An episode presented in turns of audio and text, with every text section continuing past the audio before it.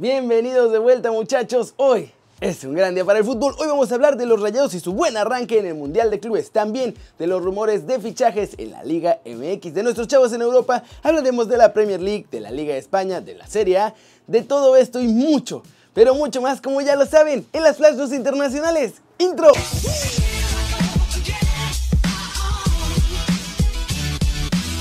Arranquemos con la nota One Fútbol del día y hoy toca hablar de los Rayados de Monterrey que dieron el primer paso en el Mundial de Clubes. Y es que Rayados sufrieron un poquito de más pero consiguieron derrotar al Al Saad 3-2. Y digo sufrieron entre comillas porque el cuadro catarí sí jugaba muy organizado, estaba bien trabajado, pero la diferencia de talento en la cancha era evidente. Las pocas veces que Rayados pisó de verdad el acelerador fue que cayeron los goles. Eso sí, la pandilla se veía bastante fuera de forma luego del larguísimo viaje y la diferencia horaria que hay con respecto a México. Rodolfo Pizarro fue nombrado el jugador del partido, sin embargo fue de lo más flojito de Monterrey. César Montes, Jesús Gallardo e incluso el mismo Charlie Rodríguez tuvieron mucho mejor actuación que el ex de las Chivas en este partido. Los goles fueron obra de Bangioni, un golazo este. Luego el segundo de Funes Mori y Charlie cerró el marcador final tras un jugadón de Gallardios. A pesar del par de sustos que el Al tuvo la posesión y la mayor parte del encuentro estuvo ahí encima, Monterrey consiguió bien el triunfo y ahora se enfrentarán en la semifinal a Liverpool.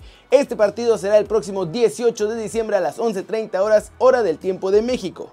El partido se jugará en la cancha del estadio Qatar Foundation y hoy los de club jugaron la Premier y viajarán apenas a Qatar para este torneo que con un poco de suerte el viaje le afectará a los Reds y entonces Rayados puede aprovechar. Eso sí, van a tener que trabajar mucho porque con lo que mostraban ante el Al Saad no van a poder ni rasguñar a los ingleses. Y recuerden muchachos, para seguir en vivo los partidos de los Rayados allá en el Mundial de Clubes, pueden bajar la app de OneFootball y participar en la rifa del iPhone 11, el Nintendo Switch y la camiseta ya sea del Barça o del Real Madrid. Solo suscríbanse al canal y miren todos los detalles en el link que está aquí en la descripción. Pasemos con noticias de nuestros chavos en el viejo continente porque otra vez fue un sábado de altibajos para los que tuvieron actividad y como siempre muchachos, fue un buen día para Raúl. Y eso que ni jugó, Empecemos con los que estuvieron en el campo, pues Chucky Lozano arrancó la nueva etapa con Gennaro Gattuso al frente del Napoli en la banca. Nuestro muñecaxo diabólico fue suplente y solo jugó 11 minutos, pues el nuevo Mister lo metió hasta el 79. Eso no es lo peor, lo peor es que la crisis del Napoli no parece solucionarse ni con cambio de entrenador, pues hoy perdieron 2-1 ante el Parma. Así que la cosa se pone fea allá en Italia. El próximo partido del Napoli será frente al Sassuolo el domingo que viene. En España, el más guapo de todos nosotros, Héctor Herrera, arrancó también en la Vancomer frente al cuadro de Osasuna. Los colchoneros se pusieron al frente 1-0 y fue hasta el 63 que nuestro chavo entró al terreno de juego. A partir de ahí la cosa con los colchoneros mejoró y de hecho ya con Herrera en el campo fue que los de Simeone marcaron el segundo gol que dejó el definitivo 2-0 en el marcador. Nuestro guapetón jugó con 77% de efectividad en los pases y tuvo 7 recuperaciones importantes en el medio campo. El próximo partido de los colchoneros será el viernes cuando visiten al Villarreal.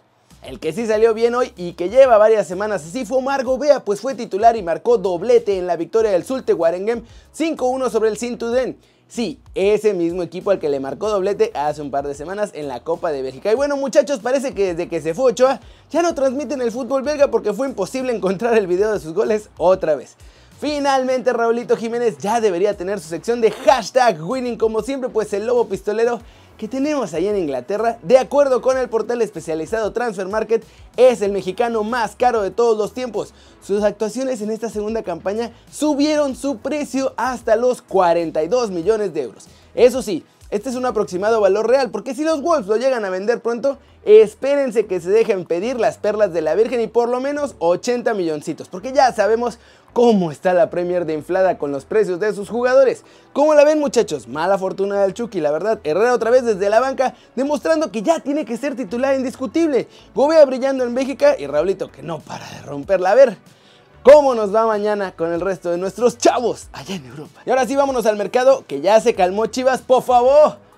Pero ahora son los demás los que ya medio despertaron y están empezando a hacer sus movimientos rumbo al clausura 2020. Para empezar, como ya les había contado, Poncho Sosa es nuevo entrenador de los Rayos del Necaxa.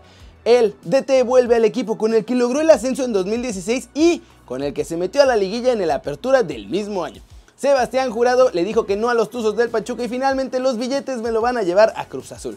El joven portero está nada de firmar con la máquina pues le prometieron un sueldazo y también muchos minutos ya que la máquina jugará tres torneos este semestre, Liga, Copa y Conca Champions, además de que tendrá abiertos los permisos para ir con las selecciones inferiores de México y no van a renovar a Jesús Corona, así que a partir del siguiente torneo, no de clausura sino del otro apertura, probablemente sea el titularaxo con la máquina. Cruz Azul también va por un joven argentino y es que los directivos de Independiente confirmaron que les llegó una oferta de la máquina por Alan Franco, central de 23 añitos que tiene contrato con el Rojo hasta junio de 2022. Se los dije muchachos hace dos semanitas y ahora es oficial. El nuevo fichaje de Tigres es Nicolás López, que se convierte en el primer refuerzo oficial de los felinos para el Clausura 2020. El jugador llega procedente del Internacional de Porto Alegre de Brasil y esta semana llegará a Nuevo León para presentar todos los exámenes médicos y firmar por cuatro años con los de la Sultana. Y cerremos con América muchachos que ya están en la final y ahora sí comienzan a planear su plantilla para el siguiente torneo. Para empezar, Nico Benedetti se va a ir muchachos, las lesiones no lo dejaron brillar y el Piojo lo quiere soltar para reforzar otras posiciones. Una de esas posiciones es la lateral izquierda, pues Adrián Goranch ya está entrenando con el equipo desde hace un par de semanas y todos están encantados con su nivel de juego. El México alemán será el fichaje de las Águilas para el Clausura 2020 y así América podrá tenerlo a él como lateral izquierdo y mover a Jorge Sánchez como lateral derecho. El otro fichaje que quiere el Piojo Herrera es el de Sebastián Vega, central chileno que juega con los Monarcas de Morelia.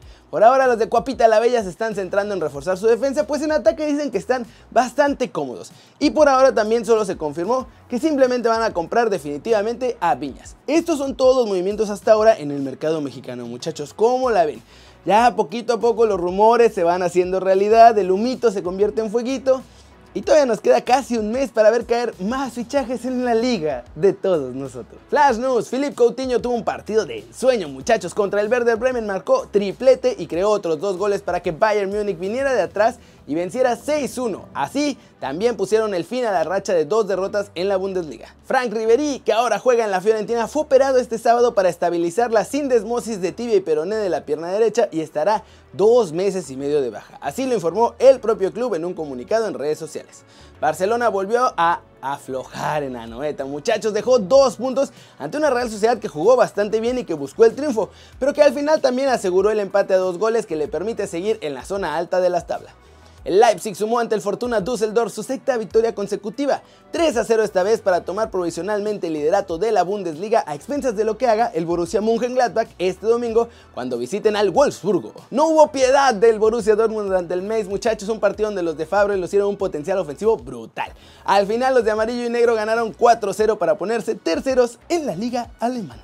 Y vámonos con todo el resumen de la Premier League, muchachos, porque no para y el Liverpool sigue invencible ya no hay nadie que lo alcance por ahí y ya se van de paseo, la verdad, al Mundial de Clubes. El West Ham, vamos a empezar, venció por la mínima 1-0 al Southampton en su visita al St. Mary Stadium. Los de Manuel Pellegrini se adelantaron gracias al tanto de Sebastián Haller. El Burnley acabó con una racha de tres derrotas consecutivas con un único gol de Chris Wood, que le ha valido para volver a tomar airecito. Y de hecho frenaron la buena dinámica con la que venía el Newcastle.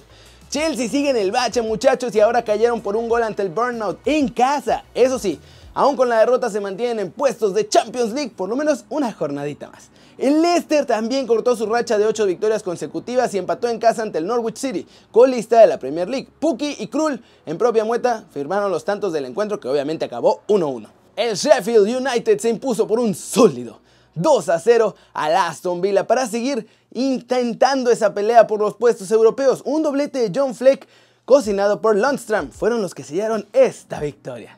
Y finalmente muchachos, el Liverpool enfrentaba a otro de los casos perdidos de la Premier League, el Watford. Pero contrario a lo que se esperaba, los Reds batallaron de más para poder vencerlos 2 a 0. Salah marcó los dos goles del encuentro, uno fue al 38 y el otro ya al 90.